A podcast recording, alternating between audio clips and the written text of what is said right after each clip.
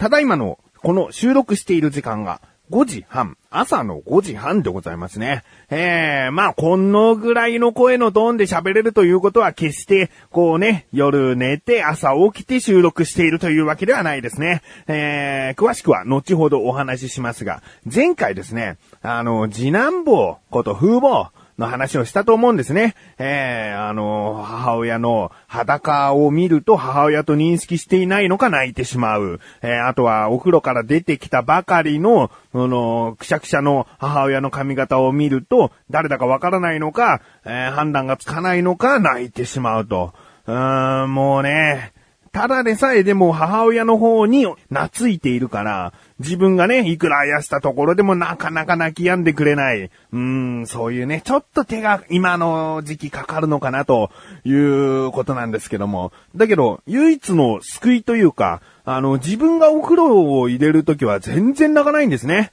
えー、もう6ヶ月、7ヶ月経ちましたから、ほとんど自分がお風呂入れてますから、その、お風呂入れるということに対して、この裸の父親の姿を見ても泣かないし、髪が濡れていようが、何しようが、お風呂をむしろ楽しんで入ってくれるという、そこはね、すごく助かっていたんですね。えー、もう過去形ですよ。何か、とあることがきっかけというのが全くわからずにですね、もうパタンとお風呂で泣きじゃくるんですね。ええー、もう、まあ言うならば母親が見えなくなるからだと思うんですけども、急にみたいなことですよ。うん、お風呂に入れるということで自分がまず体を洗って、で、あの、入っていいよって言うとね、連れてきてくれるんで、そのまま風貌を受け取ってお風呂を入れるんですね。もうその段階で泣くんですね。ええー、やだやだと。でね、これがね、本当にギャンギャン泣くんで、近所迷惑もいいとこなんですね。えー、だけど頭、もうせっかく服脱いでお風呂入ってるわけだから頭洗って体洗って、で、この時期寒いですからちゃんと湯船にも使ってね、体温めてってことをやるのに、まあ、早くても、早くてもですよ、5、6分はかかりますね。えー、だから、その間ずっと、ずっと最大限のボリュームで泣いてるんですね。もう、これは、ちょっと、そろそろ、母親がお風呂を入れるということに切り替えた方がいいんじゃないかと。うん。だけど、今までなんで買えなかったかっていうと、あの、先ほども言いましたように、母親の裸とか、その髪の毛が濡れた姿とかで泣いてしまうからですよ。えー、だから自分が、父親が入れるということをしてたんだけども、まあ、それよりかは母親が入れた方がもういいのかなと、このパターンという切り替えの時期っていうのは、えー、もう濡れてても裸でもいいから母親の方がいいよと、ママの方がいいよという泣きなのかなと思ってね。で、とある日にですね、あの、今度はじゃあ、私が入れると、えー、いうことになったんですけども、もうね、お風呂に、お風呂のその脱衣場に来た時点でまず泣く。うん、で、もうギャンギャン泣いてですね、そのままやっぱりお風呂入れてもずっと泣いていて、まあ、結局どっちが入れても変わらないんですね。えー、このまま行くとお風呂に入れないというのが息子のためなのか、どうかというところがね、本当に悩みますね。決して自分はお風呂の中でこう一回ね、湯船の中で手離して落としてしまったとか、そういうことは一切してないですからね。お風呂に対してトラウマになるようなことは一切してない。えー、お湯をぶっかけるとかそういうことも一切してないですから、あこういうことになるんですかね。まあこれもこういう時期ということで、うん、なんとかなるとは思ってますけども、ただ、ただ、この時期真っ只中を生きるのは、ちょっと辛い。どうしたらいいんでしょうかね。えー、また何か、えー、ありましたら報告したいなと思います。ということで、うーん、父親としての、うーん、なんかこう、崩れ去っていってるよ、と思っている自分がお送りします。菊池翔のなだらか向上心。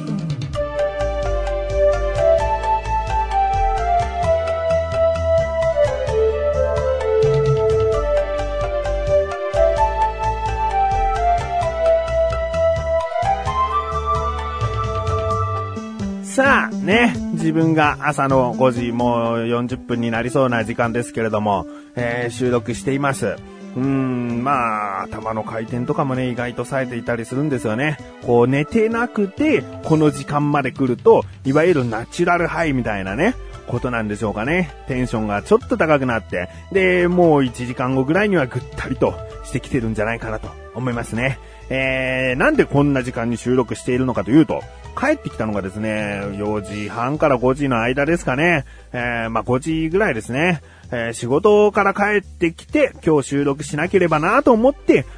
今、ここにいるわけですけれども、うーん、あのね、仕事、別に今すごく忙しいということではないんですよ。あの、まあ、一応期限が決められてるものを自分がずっとパソコンに向かって、えー、作って、で、それを、まあ、取引先に渡すということなんですけども、まあ、朝欲しいということだったんで、えー、今晩中朝までかけてやれば終わるかなと思って終わらせて、メールで送ったと。まあ、そういうことなんですね。うん。でね、この自分の、前も言ったかなあの、夜中集中力高まるね、本当にね。ああのね、昼間はどうも、こう、集中力がね、足りないというか、朝は弱いですから、朝からこう、テンション低いまま仕事場に行きますでしょ？で、なんとなく頭が冴えないまま、こう、作業してるもんだから、はかどらないんですね。で、お昼ご飯食べてお昼過ぎて、徐々に徐々にエンジンがかかってくるんです。だいたい、お、こっからもういい調子だと思えるのがですね、3時半ぐらいからなんですね。で、まあ、自分の仕事っていうのは自分でその仕事する時間を決められる仕事ではあるので、別に何時終わりとかそういうことは決まってないんですけれども、基本的には7時ぐらいには仕事として終わって帰ろうって思うんですけども、3時間半ですよね。3時間半しか集中してないということになってしまうわけですよ。決して仕事をしてないわけじゃないですよ。だけど自分としてこうノリに乗ってきたなと思うのが、その3時間半だけとなってしまうので、えー、どういうことかというのでですね、この前、とある、こう、ネットでニュースというか記事を見かけたんですね。これが、ぴたりと自分に当てはまる。何かというとですね、あの、この記事ではプログラマーの方が多く深夜まで仕事を行うということがなんでだろうと、なんで夜遅くに働くのかということに対して書いてあるんですね。で、このプログラマーっていうのはまあ、要はパソコンに向かって数時間作業をする職業の人のことだと思うんですね。まあ自分もずっとパソコンに向かって、えー、もう作っていくという仕事なので、えー、似てるのかなと思いますね。で、このプログラマーがなぜ夜遅くに働くのか。うん、これがですね、面白いんですね。えー、こういった作業をする、仕事をするというものは、え2種類のスケジュールがあると。で、一つは経営者のスケジュール。まあこれ外国の方が言っているので経営者というかまあ雇う雇われるという人のスケジュールだと思うんですね。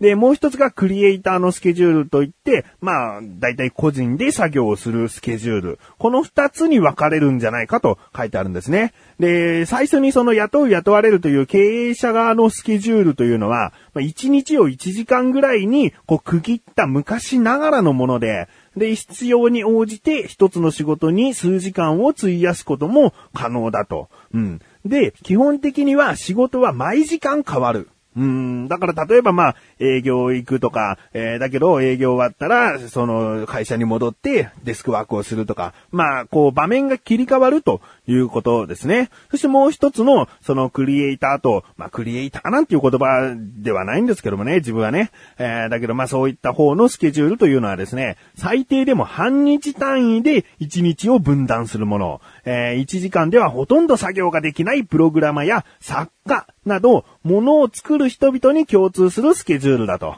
うん。だから、まあ、これはですね、えー、要はもう長時間必要ということなんですね。で、これを書いた人がですね、この会議などで作業が中断されるとその時間だけではなく、その日丸一日を無駄にしてしまうという、えー、ことを思うらしいですね。えー、これね、すごく自分わかるんですね。大体こう作業をしてますでしょ？だけどこう、ちょっとどこどこに連れてってみたいな、なんか駅まで連れてってとかね、他の人に言われるとね、まあ、こう、なんつんでしょう、気分を害する別に怒りに変わるわけじゃないですよ。だけど、今乗ってきている気分、集中してきたこの集中力を途切れさすようなことがとっても嫌なんですね。えー、例えばですね、なんかこう、作業してた時に、息抜きでちょっと外出て行きなよっていうことってありますでしょ、えー、そんなにこもってないで息抜きで外に出てみなっていう、これを強制的にされちゃってる感じなんですね。自分の仕事としては、そんな息抜きが必要ないというか、息抜きをしてしまうと、もうまたゼロからのスタートの気持ちになっちゃうんですね。だからまあ、こういうことなのかなと思って。で、そういったクリエイターのスケジュールというのは、作業が少なくても、少なくとも2、3時間は中断されずに行えるという予想ができないと仕事に取り掛かれません。ね、わがままな感じがしますけども、自分もね、これはうんうんとこう、頷けることなんですよね。えー、2、3時間はこうずっとパソコンに向かっていられるんだという時間がないと、なかなかこうね、座っててもね、はかどらないですね。えー、そしてですね、まだまだこう、そうそうと思うところがですね、これ一番そうかもしれないですね。えー、日中、まあ、ほとんどの人が働く主な時間というのは、この、いろいろ問題が発生したりとか、あと、そういったことを簡単な E メールとかで、こう、送ってきたりとか、まあ、電話がかかってきたりとか、こう、作業が中断されるということがあるんですね。で、これを避けるために、こう、他の人が眠っている深夜に仕事がはかどるということなんですね。で、これはですね、夜、じゃあ頭が冴えているのかと言ったらね、そうではないんですね。えー、頭が冴えているのはどちらかといえば日中の方で、で、この日中の方が脳が活動しているので、まあ、いろいろなことに興味を持ちすぎるんですね、頭の中で。で、あ、なんかツイッター確認したいなとか、まあ、フェイスブック確認したいなとかね、えー、あとは、なんか気になるあの情報って今もう分かってるのかなとかね。そういうことにすごくこう、いろいろな興味が広がっていってしまうんですね。だからこういう風に集中して仕事できるのかと言ったら、冴えているせいで集中できなくなってしまうということなんですね。むしろ夜の方が疲れてきているという、そういう状況で集中力というのは増すそうなんですね。えー、だからだんだんだんだんこう、まあ、眠くなるという状況は置いておいて、だんだんだんだん作業をすればするほど、どんどんどんどん集中力は高まってはかどっていくということらしいですね。えー、これ自分は記事を読んでそうなのかと。今まではね、単に夜型人間ながら、こう夜に作業がはかどるのかなとかね、えー、夜の方が頭が冴えるとか、まあそういう風に思っていたんですけれども、そうではなかった。まあ、これがね、確実な事実ということではありませんが、結構ね、ああ、なるほどとこう、納得してしまう、共感してしまう部分がとても多かったので、ああ、そういうことなんだなと思ってます。うん、今聞いてらっしゃる方はいかがでしょうかえー、まあ自分も毎日毎日そういう生活をしているわけではないので、まあたまにね、えー、ちょっと追い込みたいなと思うときは、こういう風な生活をしております。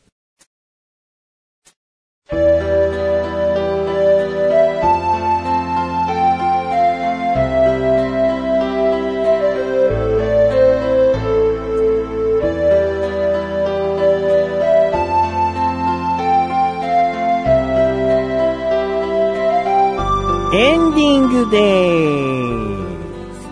えー、今回もね、ちょっと釣りが80%お送りすることができませんでしたが、えー、次回ですね、必ず1通メールが届いておりますので、こちらの方必ずお読みしたいなと思っておりますよ。うん。まあ今予告しておきますと、鍋のお話になると思うので、えー、お好きな鍋とかね、ありましたらメールなんかで送ってくださいよ。自分は鍋好きなんですけれども、意外とそんなに多くの種類を食べていないのかもしれないと思ってますね。好きな鍋何ですか？つった時に、キムチ鍋、豆乳鍋、